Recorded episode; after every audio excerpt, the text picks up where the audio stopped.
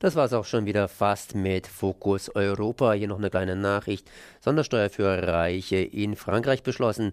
Frankreichs Reiche müssen tiefer in die Tasche greifen. Die französische Regierung hat am Mittwochabend eine Sondersteuer für höhere Einkommen beschlossen.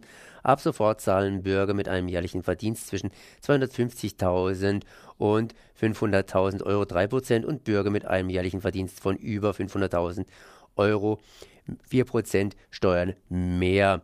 Nicolas Sarkozy Kabinett hat die zusätzliche Steuer im Rahmen des Sparplans gegen die Finanzkrise beschlossen. Die Steuer gilt so lange, bis der öffentliche Haushalt wieder ausgeglichen ist. Der französische Staat erwartet dadurch 410 Millionen Euro einzunehmen. Betroffen sind rund 25.000 Haushalte.